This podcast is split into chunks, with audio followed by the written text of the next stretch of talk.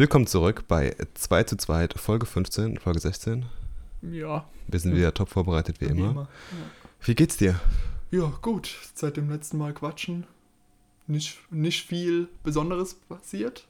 Im Gegensatz zu dir. Dir geht's, glaube ich, richtig gut. Mir gerade. geht's richtig, äh, okay, ja, es ist so äh, two-faced gerade irgendwie ein bisschen, weil auf der einen Seite geht's mir natürlich richtig gut, weil ich einen wunderschönen Urlaub auf Madeira verbracht habe, eine Woche lang. Lag ich in der Sonne, hab Drinks geschlürft und habe eigentlich nichts gemacht. Nein, ich war auch sehr viel wandern und war viel Sport gemacht auch dort. Äh, war ganz cool. Ich habe mich äh, entspannt ausgeruht. Ich habe Abstand zu allem Digitalen genommen, eigentlich eine Woche lang und habe wirklich mein Handy, ich habe ohne Scheiß heute getrackt, ich habe mein Handy am Tag im Schnitt 20 Minuten benutzt. Boah. Und das war einfach nur 18 Minuten Kamera-App. also das ist richtig crazy. Also ich habe wirklich äh, komplett abgeschaltet einfach mal. Wirklich eine, eine Woche lang und das war echt extrem gut. Auf der anderen Seite, ja, man ist jetzt wieder im kalten Deutschland angekommen und die bittere Realität, heute schon der erste Arbeitstag. Äh. Aber es gibt natürlich auch immer wieder schöne Seiten daran. Ja. Ist auch sch- wieder schön, zu Hause zu sein. Ne? Ja, Bett irgendwo ist es auch dann, ja, das ist auch dann wieder, wir hatten ein Airbnb dort Okay. Ähm, also jetzt keine Werbung, aber das ist einfach so eine andere Experience, wenn du in einem Airbnb bist, anstatt in einem Hotel. Du hast dich halt echt gefühlt. Und das Geile war, wir waren wirklich mega zentral in der Innenstadt. Und ähm, also es ging eigentlich echt nicht besser vom, vom Apartment her. Ja. Es war riesengroß. Wir hatten mega viel Platz. Wir hatten in der Umgebung gefühlt 20 Restaurants, eine riesen, eine riesen Shopping Mall. Also wir hatten echt alles, was man da gebrauchen kann. Nice. Nice. So macht Urlaub Spaß. Auf jeden Fall, ja. Ja. Dann gehen wir doch mal von der schönen Welt des Urlaubs in eine andere harte Realität. Die harte Realität des Bundestages oder Oh. die von über einer Milliarde Nutzern. Also wir hätten uns wir- wirklich keinen besseren Zeitpunkt aussuchen können, über, Witz, ja. über diese Thematik jetzt zu reden. Wir wollen jetzt ähm, mal so ein bisschen über Cybersecurity, Privatsphäre. Genau.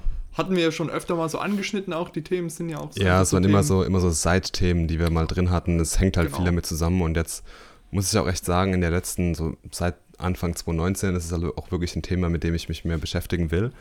Und es ist auch gerade ein Thema geworden, mit dem ich mich einfach extrem beschäftige, unabhängig von irgendwelchen Leaks oder News oder was da jetzt irgendwie beim, im Bundestag passiert ist bei den Politikern.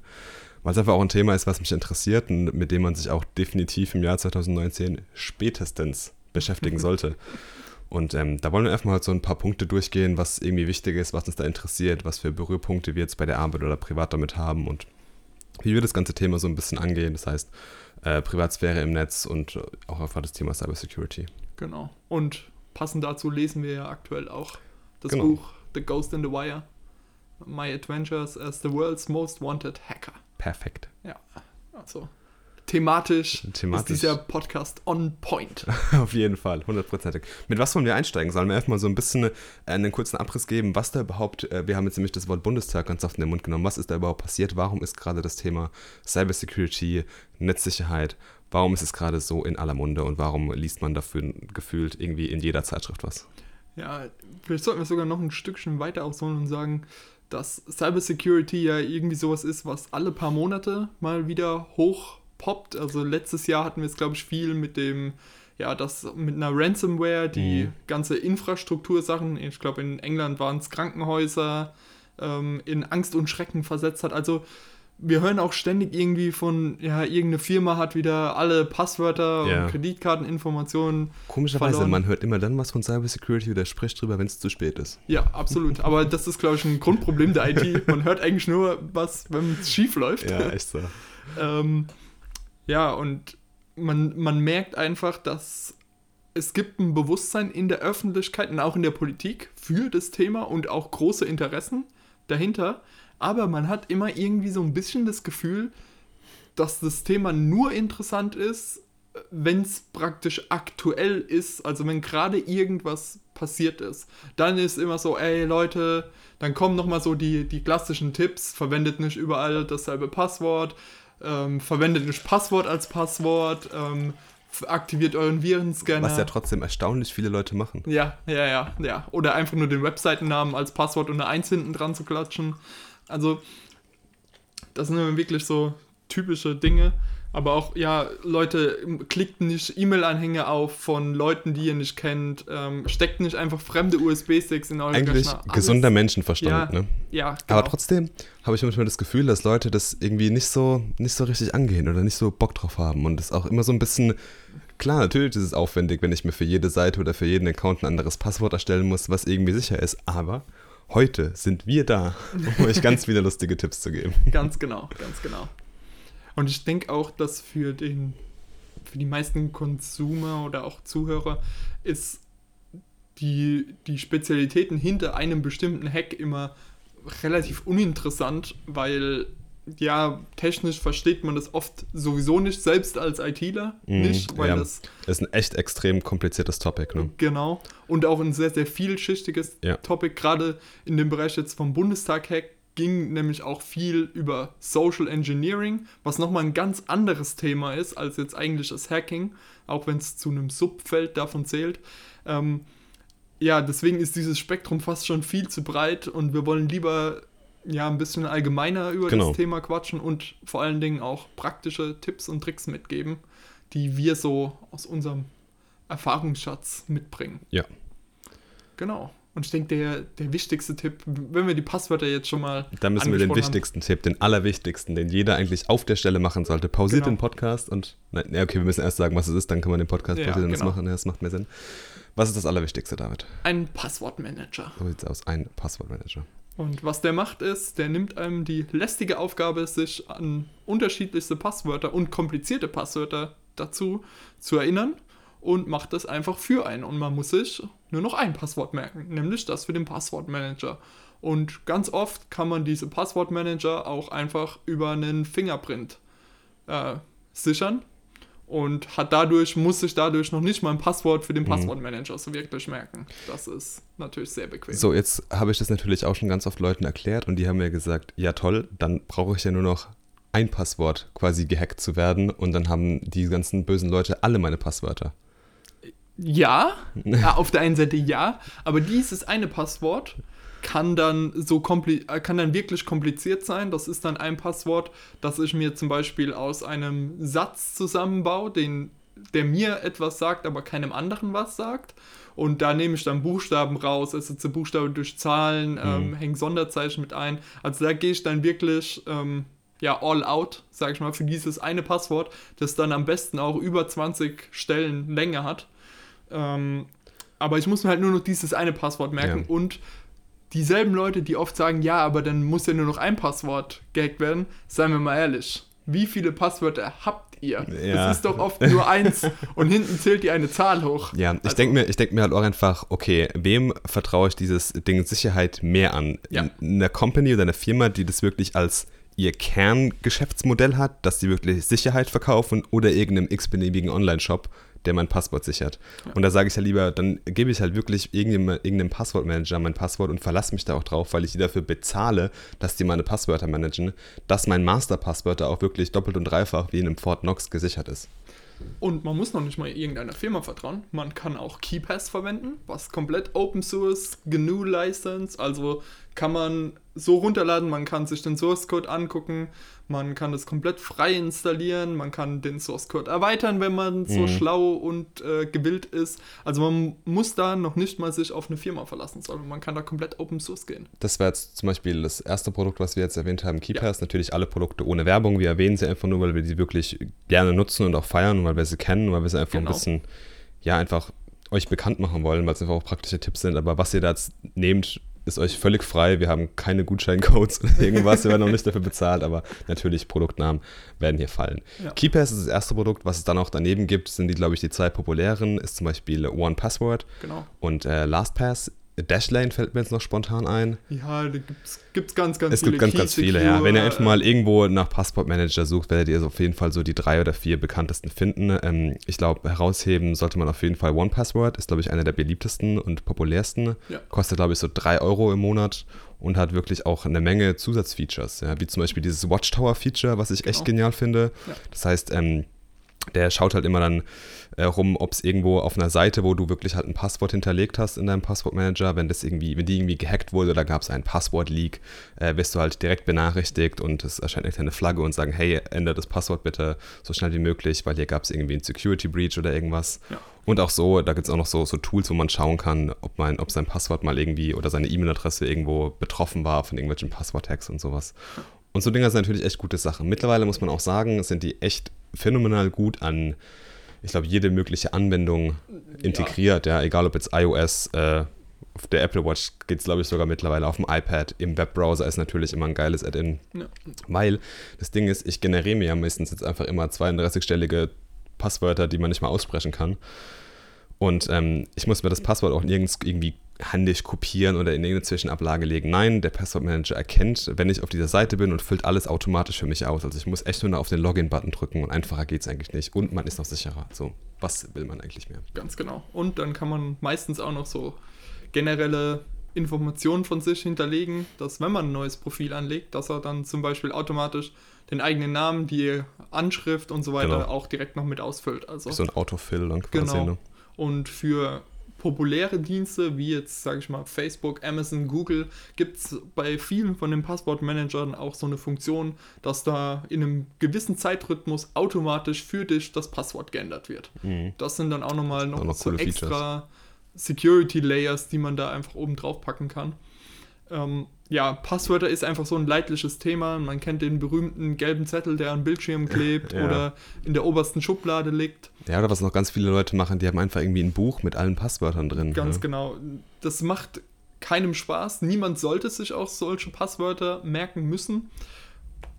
Deswegen Passwortmanager, man kann es wirklich nur empfehlen. Man kann es echt empfehlen. Was benutzt du momentan? Ähm, ich bin gerade noch in der, mitten in der Migration von LastPass zu OnePassword. Die mache ich jetzt nämlich auch direkt am Wochenende zu Ja. OnePassword, einfach weil wir da ein äh, Angebot für die ganze Familie bekommen haben. Ja, genau, da gibt es so einen So Familienplan. einen Familienplan, genau, den wollen wir jetzt nutzen, einfach als Family, äh, weil das Problem bei meinen Eltern auch immer mit den ganzen Passwörtern ist. Und mittlerweile hat man einfach so viele Accounts. ja, genau. Ja, ich glaube, bei den Babys, die jetzt geboren werden, wird man sich an zwei Dinge erinnern: erste Schritte und erstes Passwort. Ja, dann muss man auch erstmal direkt den Instagram-Account und den E-Mail-Account Ja. sichern und Ja, was echt so. alles. Es ist e- echt krass, was da mittlerweile auf Leute zukommt. Ja, das ist Ja, verrückt. Verrückte genau. Welt, in der wir leben. Was gibt es noch neben dem Passwort? Was ist noch was ganz Wichtiges? Ich glaube, wir haben eben schon über zusätzliche Sicherheitsmechanismen geredet. Was darf da auf gar keinen Fall fehlen, wenn man, wenn der Dienst es unterstützt? die Zwei-Faktor-Authentifizierung oder Genau. noch besser die Multifaktor-Authentifizierung, um genau zu sein. Zwei-Faktor heißt in der Regel etwas, das ich bin, äh, etwas, das ich weiß und etwas, das ich habe. Nee, das, das ich bin. Das ich bin. Und zwar, was das heißt, das, was ich weiß, ist das Passwort und das, was ich bin, ist zum Beispiel mein Fingerabdruck oder mein Augenscan oder meine Stimme Das ist irgendwas Biometrisches. genau in der Regel was Biometrisches. Das kennt man, ist heute mittlerweile sogar schon ein Standard-Feature bei Handys zumindest, Mhm. dass man mit dem Fingerprint das Handy öffnen kann oder mit dem PIN-Code oder halt mittlerweile mit Face ID, Windows Hello geht das auch bei Laptops. Die neuen MacBooks haben eigentlich alle einen Fingerprint-Sensor drin und zum einen bringt es den Vorteil, dass man ganz oft gar nicht sein Passwort eingeben muss, weil der Fingerabdruck ausreicht. Ähm, und auf der anderen Seite bringt es, wenn man es hart erzwingt, man kann das auch bei Handys erzwingen, dass man immer beides eingeben muss, gibt einem halt nochmal der Angreifer auf das Gerät muss praktisch zum einen mein Passwort oder mein PIN kennen, Mhm. der wahrscheinlich einfacher ist, als nochmal zusätzlich an meinen Fingerabdruck dran zu kommen. Und die Kombination aus Faktoren ähm, ist sehr, sehr Genau. ist deutlich sicherer als nur einer allein gestellt. Und was es auch noch oft gibt, deswegen sagte ich vorhin Multi-Authentifizierung, es gibt auch noch den Faktor, was ich habe. Und das kennt man ganz oft ähm, mit, dass man einen SMS-Code zugeschickt Genau, das ist bekommt. dann die klassische 2FA, also die klassische Zwei-Faktor-Authentifizierung. Ich Genau. gebe irgendwo mein Passwort ein, zum Beispiel bei Twitter, dann kriege ich einen SMS-Code auf meine hinterlegte Mobilfunknummer geschickt und ähm, werde dann einfach nochmal benachrichtigt und muss dann diesen sechsstelligen Code oder sowas angeben, um dann mich einzuloggen. Ist auch auf jeden Fall einfach eine, eine sichere Aktion, finde ich. genau, ist einfach nochmal eine zusätzliche Layer dabei. Es ist ein bisschen nervig manchmal, ja, Ja. gibt man zu, aber ich glaube, man muss sich da einfach dran gewöhnen. weil man einfach so viel mehr an Sicherheit dazu gewinnt, weil einfach 2FA, wenn das immer ein Gerät ist, was du bei dir hast, egal ob es jetzt ein physisches Token ist oder irgendwas wirklich, was ich bin oder auch einfach nur ein Code aufs Handy, finde ich einfach echt genial. Ähm, Gmail macht das mittlerweile so, da überall, wo ich mich mit Google anmelde, kann ich mich über mein Gmail einfach mit einem Tab dann einloggen. Ja. Und äh, man hat einfach eine viel bessere Kontrolle darüber, wo man sich einloggt und ähm, finde ich auf jeden Fall eine gute Sache und sollte man eigentlich dann in Anspruch nehmen, wenn man die Möglichkeit hat, immer 2FA verwenden.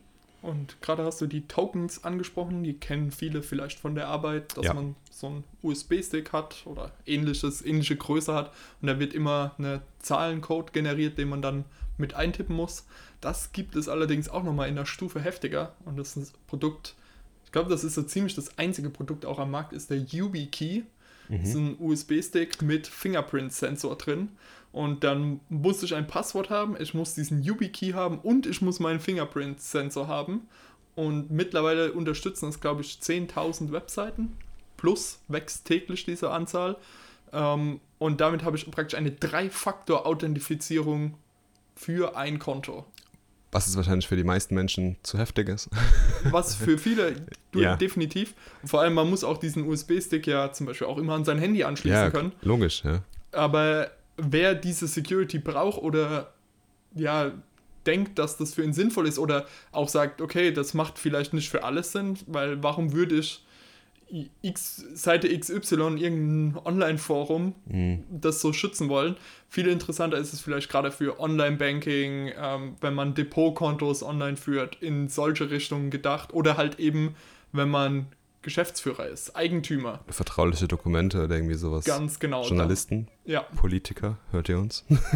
genau dann. Also immer wenn ich wirklich mit hochsensiblen Sachen habe, dann ist Multifakt-Authentifizierung eine Pflicht. ja, Und ja, einfach, okay, der SMS-Code, klar, jetzt kommen vielleicht die Ultra-Cracks unter euch. Ich kann äh, Handyadressen auch einfach simulieren und kann dann die SMS abfangen.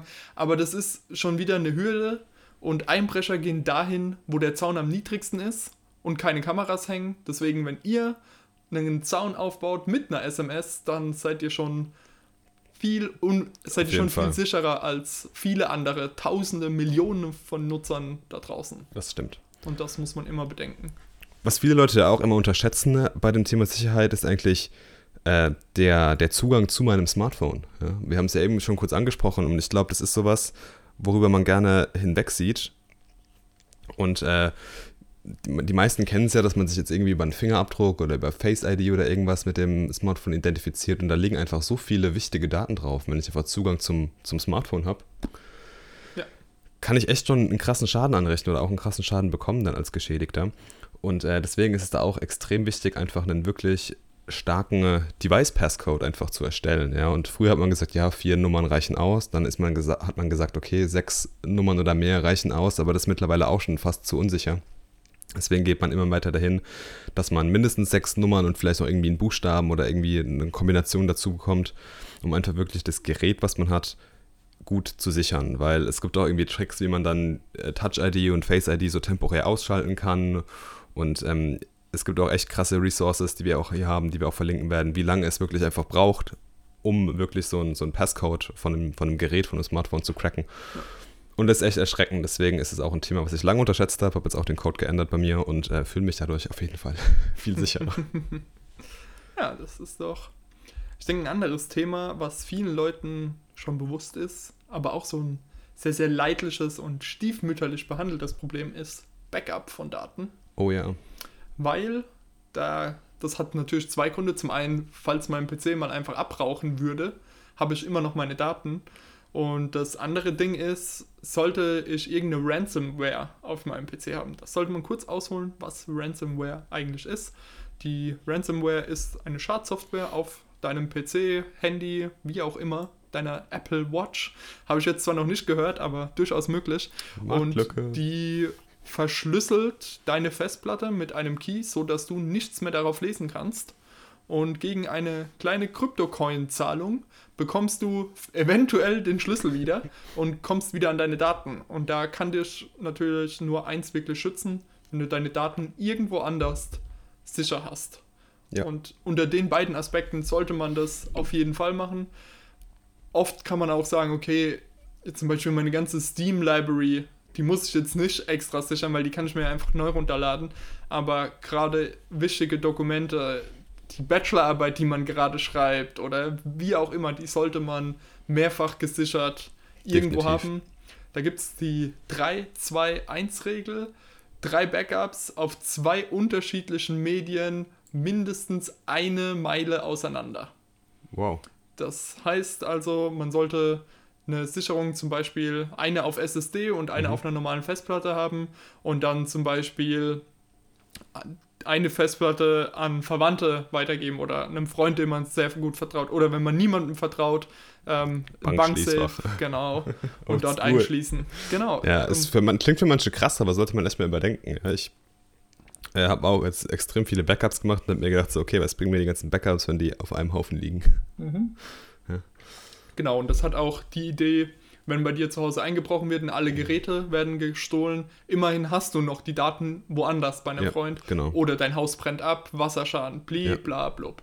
Ist paranoid zu einem gewissen Grad, aber seien wir mal ehrlich, was kostet so eine Festplatte heutzutage? Nix eigentlich. Ja. Holst du dir für 40 Euro eine externe Festplatte, deponierst die bei einem Freund, fertig aus.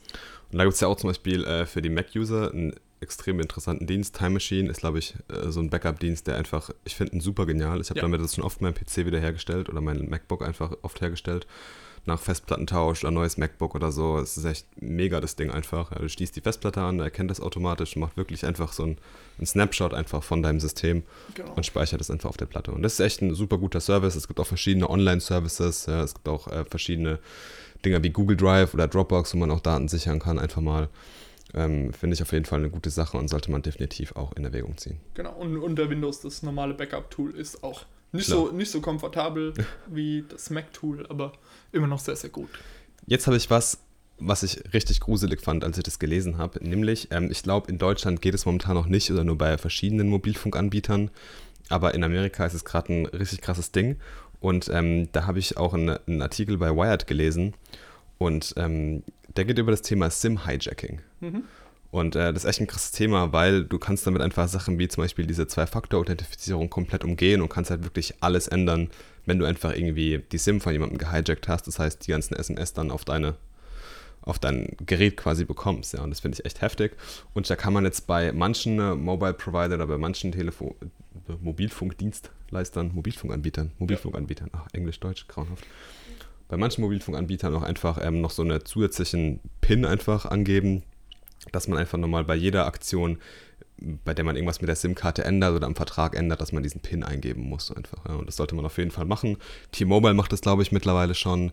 Äh, bei O2 habe ich jetzt noch nichts gefunden. Ne? Müsste ich einfach mal schauen, ähm, wie das geht. Aber fand ich auf jeden Fall ein krass gruseliges Thema. Wir verlinken auch mal ein paar Sachen dazu, weil es echt ein Artikel ist, der es einem eiskalt den Rücken runterlaufen lässt. Ja, das, das allerdings das, das ganze Thema ist ja auch in den USA nochmal viel, viel schlimmer durch die Social Security Number, was ja. eine eindeutige ID ist, die dir bei Geburt vergeben wird und die sich, außer wenn du in das Zeugenschutzprogramm aufgenommen wirst, äh, niemals in deinem Leben ändert. Und Leute können neue Kreditkarten mit dieser Nummer beantragen, können Mietverträge abschließen auf deinen Namen.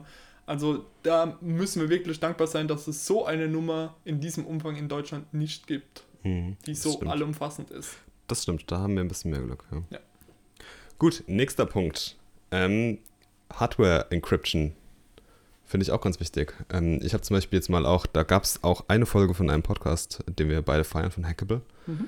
ähm, wo einfach jemand einen Laptop zugeschickt bekommen hat, gesagt, so, ich will jetzt Zugriff auf die Daten. Der hat dafür die Festplatte ausgebaut, hat so woanders angeschlossen, hatte Zugriff auf alle Daten einfach.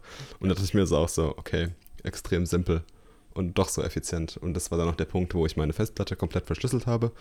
Auf meinem MacBook ist, glaube ich, mittlerweile sogar. Ist der Standard heutzutage. Ist Standard mittlerweile, aber man sollte trotzdem mal schauen, gerade wenn man noch ein älteres Gerät hat ja. oder ein Windows oder sowas, dass man irgendwie seine Festplatte verschlüsselt, ähm, dass da einfach auch man nicht mehr an die Daten dran kommt. Und wenn irgendwie, keine Ahnung, wenn einem die Festplatte geklaut wird, was ja mal vorkommen kann, dass man da genau. einfach keinen Zugriff auf die Daten gibt. Auch Handys machen das heutzutage alle, bis auf Windows Phones. Aber wenn ihr so eins noch habt, dann äh, ja, dann spielt ihr sowieso mit Feuer. ja. Gut, wollen wir langsam in den Browser gehen? Gerne, gerne. Was nutzt du denn zum Beispiel im Browser für, für Security-Dinge oder für, keine Ahnung, Privacy oder irgendwas? Ja, Ähm, ich nutze eigentlich nur ein Tool und das ist uBlock Origin. Mhm. Wie immer kein Sponsor, ist glaube ich aber sowieso Open Source, von dem her würden die eh kein Geld geben. Ähm, und was der macht, ist, der blockiert nach bestimmten Listen alles Mögliche. Der Haupteinsatzzweck von den meisten Leuten ist, dass sie dadurch Werbung blocken. Dadurch kam ich auch auf diesen Dienst. Aber man kann auch noch viel, viel mehr damit blocken, zum Beispiel eben Tracking-Dienste oder Cookies, die Webseiten setzen und einem dadurch durchs Netz folgen. Man kennt das ja, äh, wenn man bei Google einmal nach Schuhen für die Freundin Mhm. gegoogelt hat, kriegt man drei Monate lang Schuhwerbung. Auch wenn man Überall. ja, überall, auch überhaupt nicht relevant für einen, aber irgendwie scheinen Schuhe äh, ein sehr beliebtes Thema zu sein äh, bei Suchmaschinen. Und sowas kann man dadurch auch verhindern, indem man einfach solche Tracker abstellt. Da gibt es äh, unheimlich viele Browser ähm, Extensions, aber da muss man auch immer extrem aufpassen, weil diese Browser-Extensions natürlich auch entsprechenden Zugriff Ja. auf, deine, auf dein Browserverhalten brauchen. Das stimmt. Was ich dann einen ganz schlimmen Trend finde, ist momentan wird super viel Werbung in Podcasts, aber auch von YouTubern für Honey gemacht. Das ist ein. Browser-Add-on, was dir praktisch das durchsucht Webseiten nach Coupons, die du beim Shoppen einlösen kannst. Ja. Ja, die Browser-Erweiterung ist kostenlos. Was denkt ihr, wie die ihr Geld verdienen? Die Ja. analysieren dein Kaufverhalten, um dich, ähm, um dann besser Werbung an dich verkaufen zu können. Mhm. Das ist ganz klar. Und so ein Anti-Tracking-Tool kann genau gleich funktionieren. Deswegen ist es immer ganz schwer zu hinterfragen, oder es ist immer ganz, ganz wichtig zu hinterfragen, warum gibt es dieses Plugin? Was, was steckt da für ein Interesse Mhm. dahinter? Und im Fall von uBlock Origin kann ich halt selbstbewusst sagen, da steckt eine Community dahinter. Mhm. Das Tool ist Open Source, ich kann mir den Source Code angucken, ich kann mir die Listen ein- und abschalten, was ich für Werbung tracken will, ich kann alles Mögliche in den Einstellungen machen und ich weiß, dass da nicht im Hintergrund jemand ist, der wiederum meine Daten sammelt und irgendwie weiterverkauft. Oder aber auch, lange Zeit war sehr, sehr beliebtes Tool AdBlock Plus. Mhm.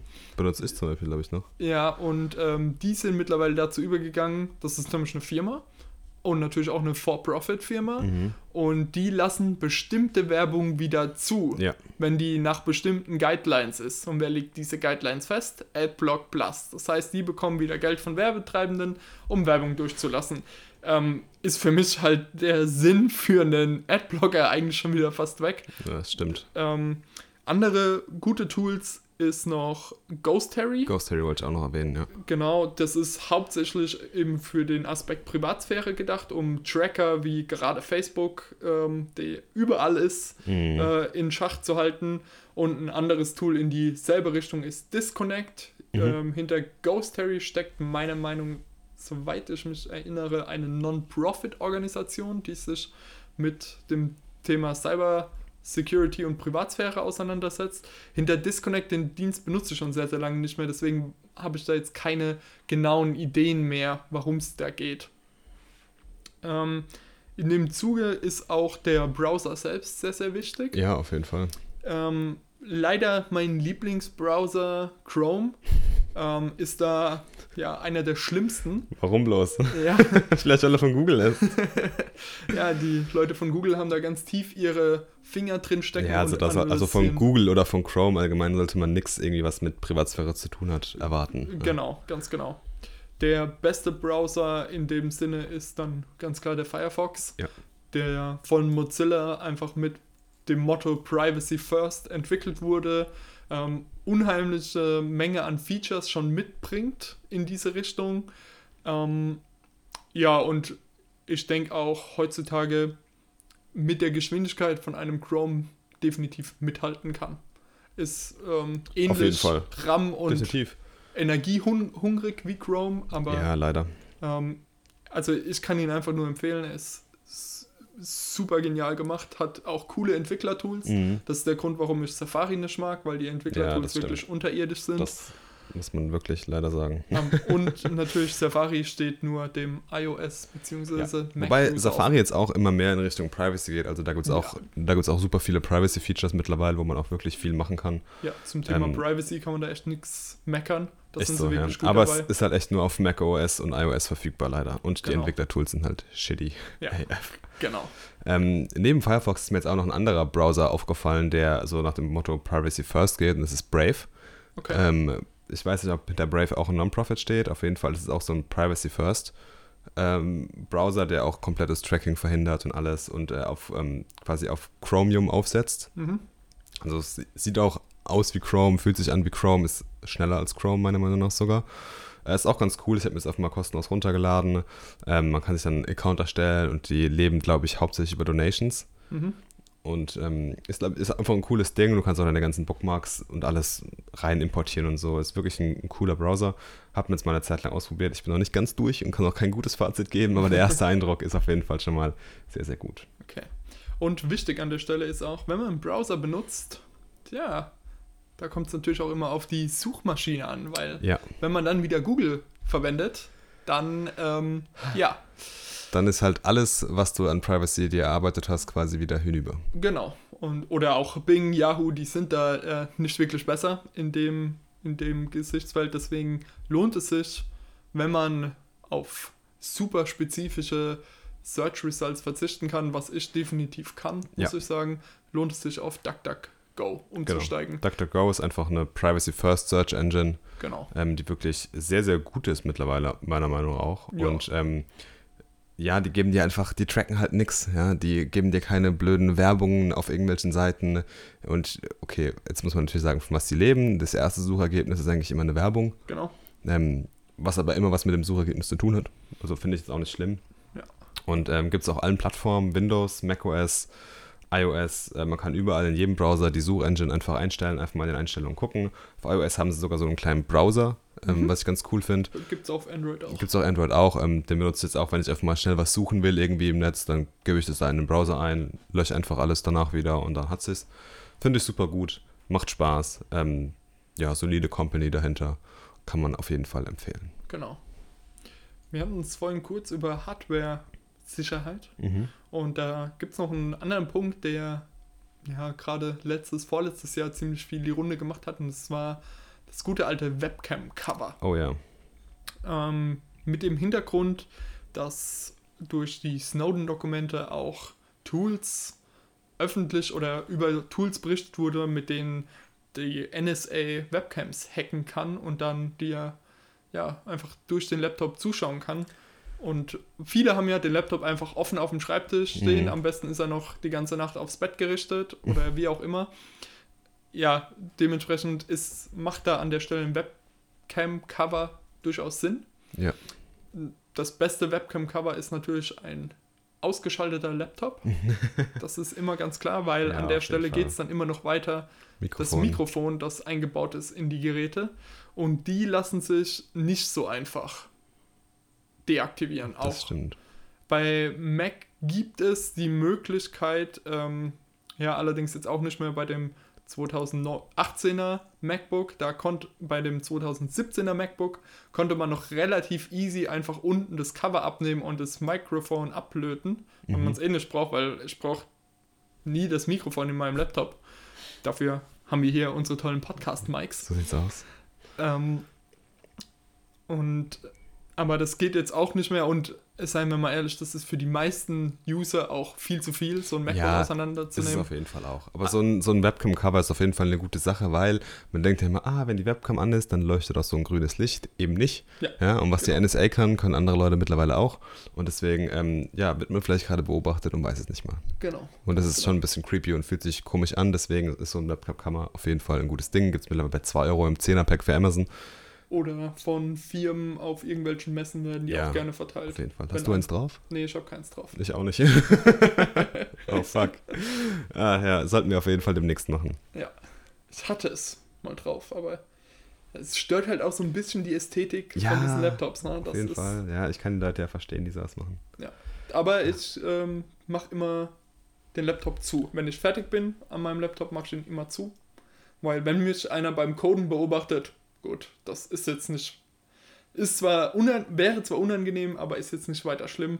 Währenddessen, wenn ich weg vom Laptop bin, möchte ich eigentlich weniger beobachtet werden, weil Ja, das kann sein. Ja. Ähm, was auf jeden Fall auch noch mit der Kamera zu tun hat, einfach mal die ganzen ähm, Berechtigungen und Permissions in den, ja, in den Anwendungen auf dem Laptop, aber auch auf dem Handy mal irgendwie einfach mal checken, äh, wer hat denn überhaupt Zugriff auf meine Kamera, auf meine Mikrofon. Ähm, und ist auch manchmal krass, weil man weiß es vielleicht gar nicht, aber auch wenn ich die App jetzt nicht benutze, auf dem iPhone zumindest, und die hat irgendwie Zugriff auf meine Kamera, kann die einfach ein Bild von mir machen. Genau. Und ähm, deswegen habe ich jetzt auch alles einfach die Kameraberechtigung entzogen, wo ich keine Kamera verwende. Und äh, das wird nämlich, da gibt es auch so viele psychologische Tricks, die man nach diesen Permissions am Anfang fragt, weil du hast ja einmal bei iOS die Chance zu fragen Ja. und dann wird auch ja erklärt, dass du das auch komplett richtig machst und alles und dass du dann auch wirklich alle Permissions gibst und so. Und äh, das ist echt tricky und das sollte man als User auf jeden Fall sehr gut aufpassen und ähm, immer, immer wieder schauen, dass man da auch die richtigen Berechtigungen vergeben hat. Und bei dem Ding finde ich auch immer, wenn eine App eure Kontaktliste sehen will, komprimiert ihr nicht nur euch selbst, sondern auch alle eure Kontakte. Das finde ich ist auch immer so ein Punkt, den man da wirklich beachten sollte. Muss mein Handy, äh, muss die Kalender-App alle meine Kontakte kennen. Ja. Weil, ja, keine Ahnung, ich habe 100, 200, 300 Kontakte eingespeichert, Handynummern. Und die hat der Dienst, lädt sich die alle auf seinen Server hoch. Ja, finde ich auch den anderen Leuten gegenüber ein bisschen ungerecht, muss ich immer sagen. Mhm. Deswegen ähm, denkt nicht nur an euch selbst, sondern denkt auch an andere. Gerade wenn ihr eine Galerie, auch wenn ihr Zugriff auf die Galerie bekommt, die Apps, ja, da sind nicht nur Bilder von euch drauf, sondern da ist auch Bilder von ja, Verwandten, Freunden, teilweise auch Wildfremden, die halt in Hintergrundbildern von euch rumrennen. Ja, deswegen, man sollte auch immer einen Schritt weiter denken da noch als nur an sich selbst. Definitiv. Wollen wir noch so ein bisschen zu ein paar Enhanced-Sachen gehen? Ich habe jetzt nämlich noch so ein, zwei Sachen auf der Liste. Ähm, die finde ich interessant, aber man kommt nicht so direkt drauf und das ist für manche auch vielleicht ein bisschen äh, crazy. Ähm, zum Beispiel, was ich auch jetzt erst gemacht habe, ist meinen, äh, meine DNS-Settings habe ich geändert. Mhm. Äh, das DNS, also das Domain, der Domain Name Server quasi, man kann sich so vorstellen wie so eine Art Telefonbuch für das Internet. Das heißt, wenn ich jetzt irgendwie google.com eingebe, also die Domain, dann schaut dieses DNS-System im Hintergrund halt nach, okay, welche IP-Adresse hat google.com und navigiert mich dann zu dieser IP-Adresse. Und ähm, wie man vielleicht denkt, bei so vielen Seiten, wie es im Internet gibt, kann das ein bisschen langsam sein und auch ein bisschen dauern. Und viele Internetprovider tracken halt einfach alles, was irgendwie über dieses DNS geht und stellen halt ihr eigenes DNS bereit. Und da gibt es natürlich auch äh, Privacy First und auch irgendwie performance-fokussierte DNS-Tools, wie zum Beispiel von äh, Cloudflare, das 1.1.1.1. Also viermal die 1. DNS ist meistens irgendwie so eine Basic-IP-Adresse, weil einfach alles hingeht. Findet ihr meistens in den Einstellungen von eurem Handy oder von einem Smartphone oder vom Laptop einfach unter den Netzwerkeinstellungen, am besten irgendwie das unter erweitert oder sowas. Und dann DNS kann man einfach diesen äh, Service eingeben oder einfach mal auf die Seite von dem 1.1.1.1 gehen und äh, einfach mal schauen, wie man das dann auf dem Gerät, was man hat, einstellt. Genau.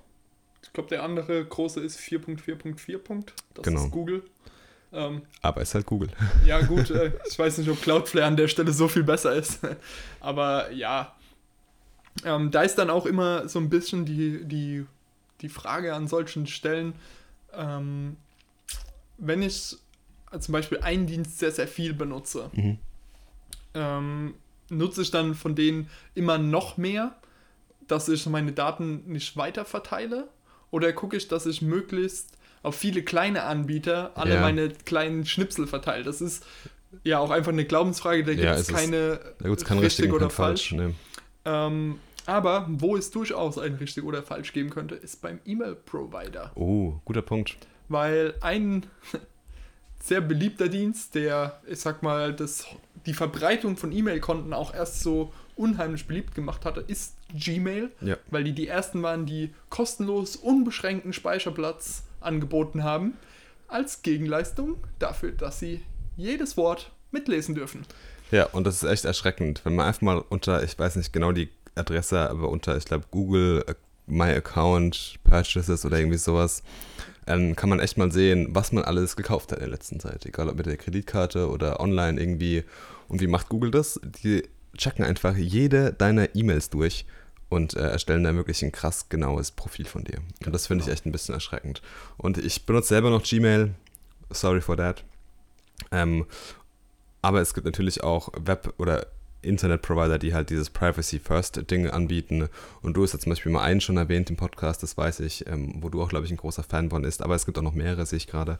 Ja, ja. ähm, aber man sollte auf jeden Fall mal sowas in Betracht ziehen, oder? Genau, auf jeden Fall. Ähm, viele von diesen Anbietern haben ja so, ich sag mal, 500 MB Speicherplatz kostenlos. Und dann, wenn man wirklich mehr braucht, was ich denke, so 500 MB Speicherplatz reicht erstmal so für das erste halbe Jahr, wenn man seine Sachen, die einen nicht interessieren, auch dann wegwirft, ähm, dass man wirklich viel aufheben kann und dann kann man entscheiden, ob der Dienst für einen richtig oder falsch ist. Ähm, ich will an der Stelle einfach mal Proton Mail erwähnen, weil das ist der, den ich auch nutze neben Gmail, weil viel halt einfach noch über die alte E-Mail-Adresse läuft und ich das nur so nach und nach migriere auf Proton Mail.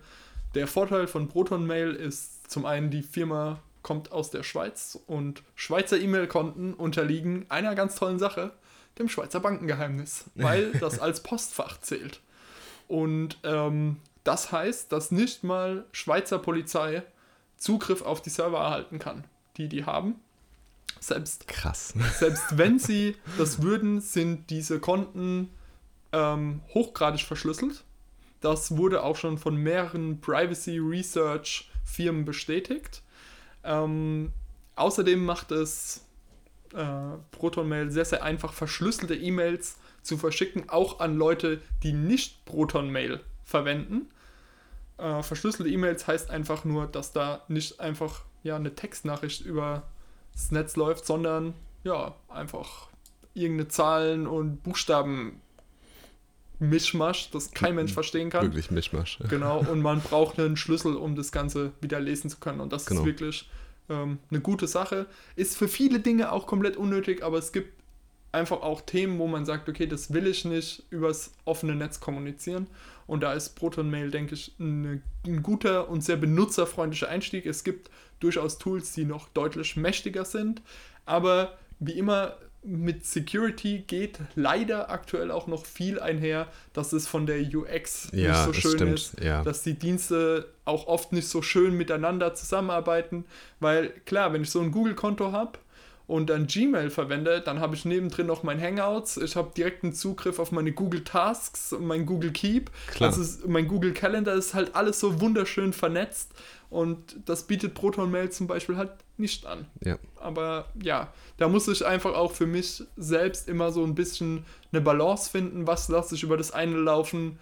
Ähm, bei anderen Themen sage ich einfach so, okay, ja, mein Uni-Kalender, den ich mit ein paar Kommilitonen führe, der kann auch in Google Calendar sein, aber mein Privatkalender, wann ich zum Arzt gehe, pflege ich zum Beispiel in einer App, die nicht meine Daten weitergibt. Mhm. Ne? Das sind, ich denke, Überlegungen, die man wirklich machen ja. sollte. Und da ist auch ja einfach so Convenience versus Security. Klar, ich glaube, da muss auch jeder selbst entscheiden, was für einen Grad an Sicherheit er haben möchte ja. oder was er auch braucht. Es gibt davon Wired diesen äh, Guide to Cybersecurity und da gibt es so drei verschiedene Rollen, die man auswählen kann. Irgendwie so dieser Otto-Normalverbraucher, ein Journalist und irgendwie ähm, ein Spion oder irgendwie sowas. Ja. Mhm. Und da gibt es wirklich krasse Dinger und da, das können wir auch mal verlinken. Ich glaube, das ist ganz interessant. Ähm, hast du sonst noch irgendwas? Ansonsten würde ich so ein bisschen zum Abschluss übergehen.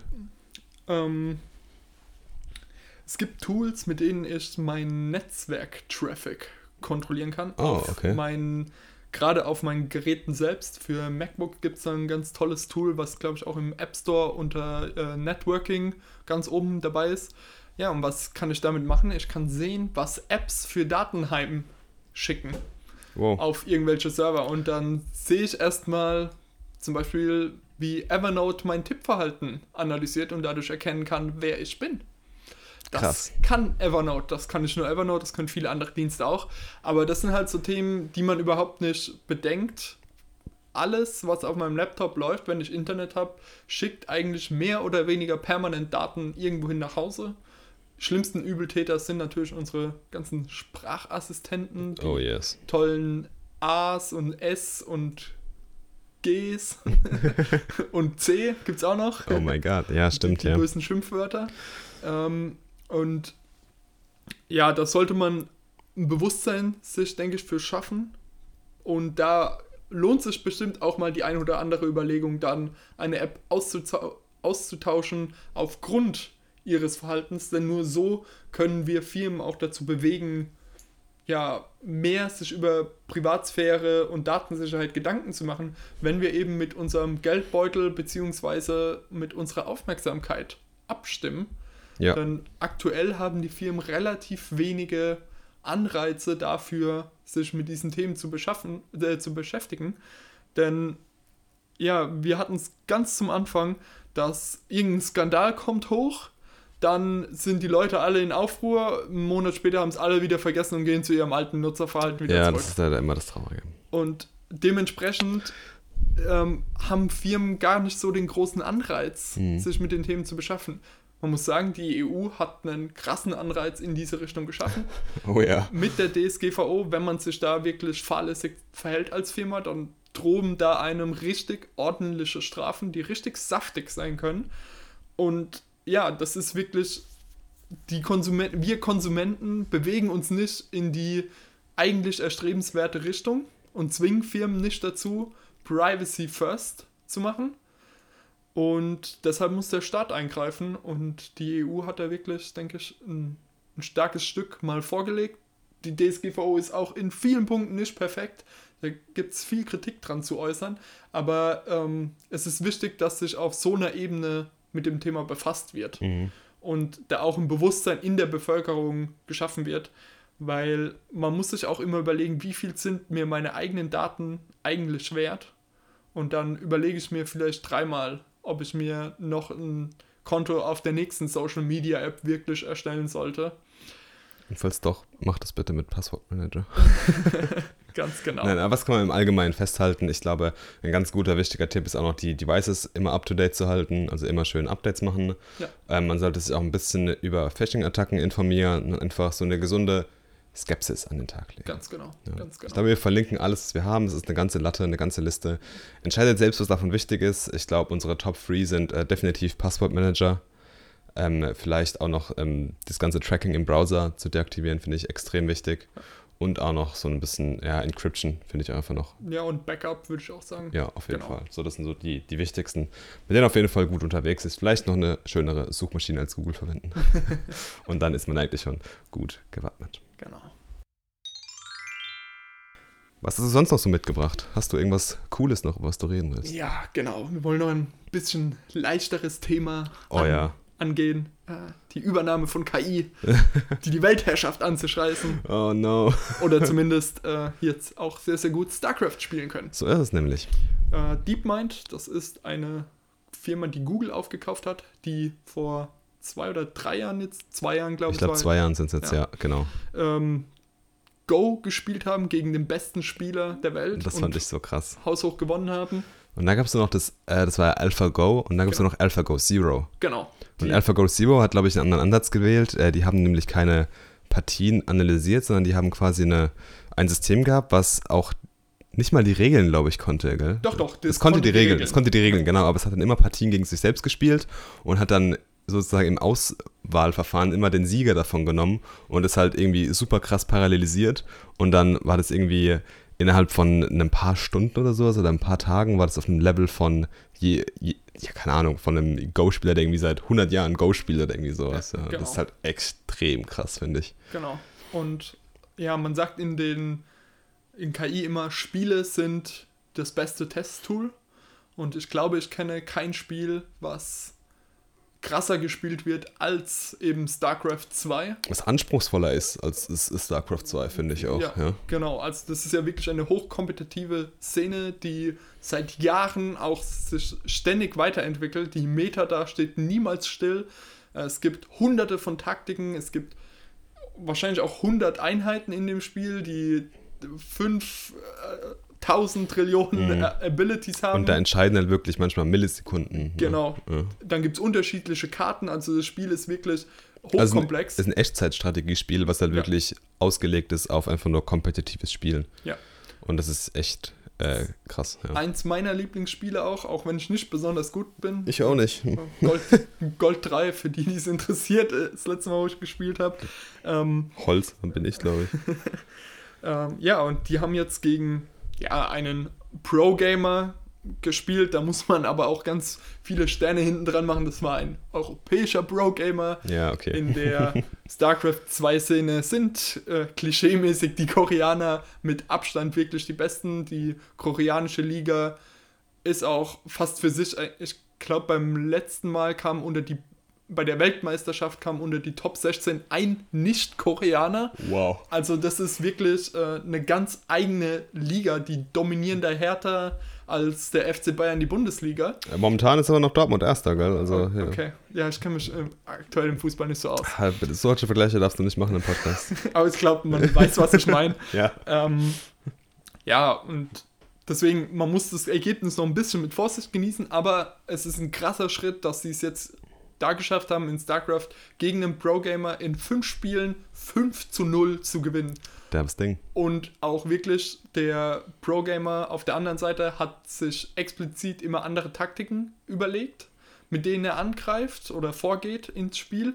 Ähm, eine Einschränkung gab es für das Spiel auch noch. Es wurde nur zwei bestimmte Rassen, und zwar immer die gleiche Rasse, gegeneinander gespielt. Okay. Weil in dem Spiel gibt es insgesamt drei Rassen. Ja. Das heißt, es gibt ähm, drei äh, Mathematik. Faktor sind 3 mal 2 sind 6. Es gibt viele Partien, die man spielen kann. Ja, es gibt unterschiedliche Match Matchings, die man haben Ja. kann. Und es wurde halt erstmal auf 1 trainiert, einfach nur, um das auch mal vorzuzeigen, wie es gehen könnte. Ja, ich fand es super beeindruckend, das so zu sehen. Die KI hat wirklich auch überraschende Moves gemacht wieder. Und ja, ich bin niemand, der gerne E-Sport guckt. Muss ich wirklich sagen, ich finde E-Sport gucken genauso interessant wie normalen Sport zu gucken, nämlich überhaupt nicht interessant. Da spiele ich lieber selbst. Ähm, Das habe ich auch nie verstanden, warum man das schaut. Aber anderes Thema. ja, und ähm, da fand ich es aber interessant, weil du, die haben das Spiel praktisch nicht live gemacht, sondern es war aufgenommen. Okay. Und dann hat der Pro-Gamer und zwei vom Entwicklerteam haben Kommentare dazu abgegeben. Und das fand ich extrem interessant, da diese beiden Perspektiven zu sehen. Halt auch wie der Pro-Gamer probiert hat zu rationalisieren, was die KI an Mhm. Was der Stelle macht, gemacht ja. hat, wie er anders reagiert hätte, warum die Strategie dann doch funktioniert hat. Ähm, fand ich wirklich beeindruckend. Krass. Ja, war ein super interessanter Stream, der auch, glaube bei DeepMind auf der Webseite ist, geht, glaube ich, fast Was drei ist- Stunden. Was ist bitte für ein geiler Job, eine AI zu entwickeln, die StarCraft spielt? Ja. Das ist allerdings extrem cool, auch wenn ich glaube, dass man äh, weniger StarCraft selbst spielt, als man vielleicht denkt. Ja, das wird wahrscheinlich so sein. Das, das, da gebe ich dir recht. Hast du noch was mitgebracht? Ich bin so ideenlos heute. Ich komme aus dem Urlaub, bin tiefenentspannt. Was der gesagt hat, ist eine Digital Detox. Ja, also das einzige One-Cool-Thing, was ich mitgebracht habe, ist Madeira. Die Insel. Ja. Also wer Bock auf geilen Urlaub hat, im Januar 20 Grad in der Sonne liegen will und richtig, richtig geil und sick wandern will, Madeira ist the place to be. Das ist doch auf jeden Fall auch mal eine coole Sache. Ist auf jeden Fall auch ein cool Thing, ja. Ich habe noch was anderes mitgebracht und zwar ähm, ja ein Feedback oder ein ähm, ja ein Rückgriff auf ein altes Thema im Ich Podcast. dachte eben schon, wir hatten Hörerfeedback. Leider nicht. Und zwar ein Rückgriff. Viel weiter zurück geht es innerhalb dieses Podcasts gar nicht mehr. So, Oh, oh. Und zwar auf die erste Folge. Die allererste, also nicht die nullte Folge, sondern äh, Folge die, äh, 1. Folge 1, ja. Genau. Ähm, da haben wir über Progressive Web Apps geredet. Oh ja, stimmt. Und ja, ich, wir sind beide Leute, die gerne mit Technologie rumspielen. Gerade ähm, Progressive Web Apps oder PWA, um es mir einfacher zu machen, das Wort werde ich vielleicht öfter noch sagen. PWA tut's auch. PWA, ja. Ähm, das war eine Technologie, die mich einfach unheimlich begeistert hat. Und jetzt hatte ich den Ansporn, mal wieder was zu dem Thema zu machen. Und zwar Jetzt bin ich gespannt. habe ich die Kritik zu meiner eigenen Webseite bekommen. Ähm, ja, warum ist deine Webseite irgendwie 20 MB groß und lädt irgendwie anderthalb Sekunden? Ohne Tracker, also ich habe keine Tracker auf meiner Webseite. Es ist noch nicht mal, dass ich da irgendwie Google Analytics oder so irgendwas groß nachziehe, sondern einfach nur, ja, weil ich die Webseite relativ schnell runtergebaut habe und auf ganz viele Tools im Hintergrund zugreife, Mhm. wie jQuery, Bootstrap, bla bla bla. Die Entwickler kennen das, für alle anderen ist es eh egal. Ähm, ja, und ich habe mir einfach gedacht, es muss besser gehen. Ich hatte auch mehr Ansprüche daran, wie ich wenn ich mal einen Blogpost schreibe, einen Blogpost auch in Zukunft schreiben will und habe mir dementsprechend Ziele gesetzt, habe Mhm. mir ein neues Design überlegt und in Jetzt bin ich gespannt. Jetzt kommen wir ähm, zurück zu Chrome. In Chrome Developer Tools gibt es einen Punkt, der sich Audit nennt. Mhm. Und dort kann ich einen, ja, einen Test meiner Webseite fahren mit Genau. einem Tool, das sich Lighthouse nennt. Und das hat fünf Ringe.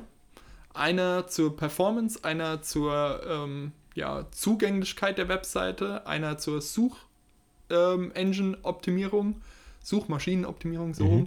Einer zu Best Practices und einer zu PWAs. Und mein Ziel ist es, mit dem Redesign meiner eigenen Webseite alle fünf Ringe auf 100 zu bringen. Wow. Ich bin aktuell auf einem Stand, wo ich vier der fünf Punkte schon auf 100 habe.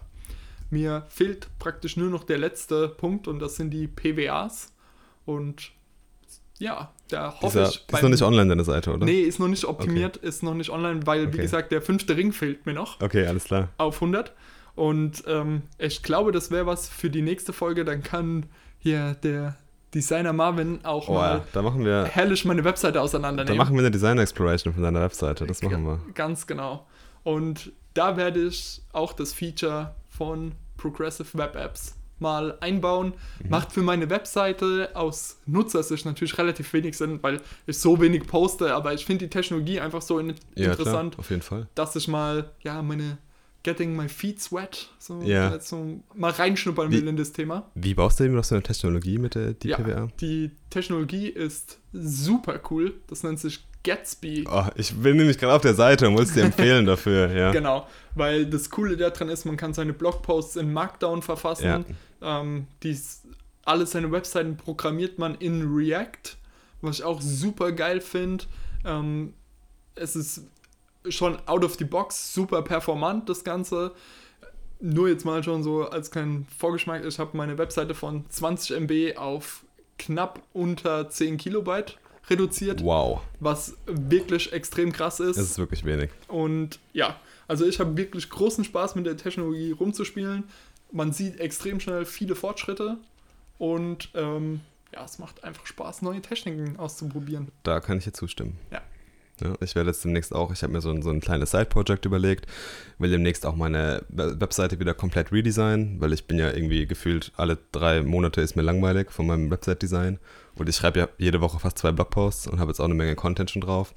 Bin momentan noch auf Jekyll und Mhm. ähm, so ein Static Site Generator, die ist auch super leichtgewichtig, die Seite. Und sehr minimalistisch, aber ich habe auch irgendwie Bock, jetzt das ganze Ding ein bisschen anders zu machen und vielleicht auch mit Gatsby, habe ich mir auch schon mal angeschaut und will da vielleicht einfach ein bisschen was rumprobieren. Von daher ist der Austausch bestimmt extrem interessant und dann freue ich mich nächste, nächste Folge auf äh, die Design Exploration von deiner Webseite. Ganz genau. Sehr gut. Dann denke ich, haben wir doch einen runden Podcast hier Wir geschafft. haben einen sehr runden Podcast, wir haben eine Stunde, wir haben sehr viel über Security erzählt, wir werden die ganze Liste in die Shownotes packen. Und natürlich, wenn ihr Fragen, Anregungen oder noch irgendwelche äh, Vervollständigungen zu irgendwas habt, gerne an Twitter an 2 zu 2 oder an mich auf Twitter at Marvin oder an David auf Twitter, du heißt. Vike underscore David. Super simpel, kann man sich alles merken. Wir verlinken alles. Und ansonsten hören wir uns natürlich in zwei Wochen wieder zur nächsten Folge 2 zu 2. Bis dann.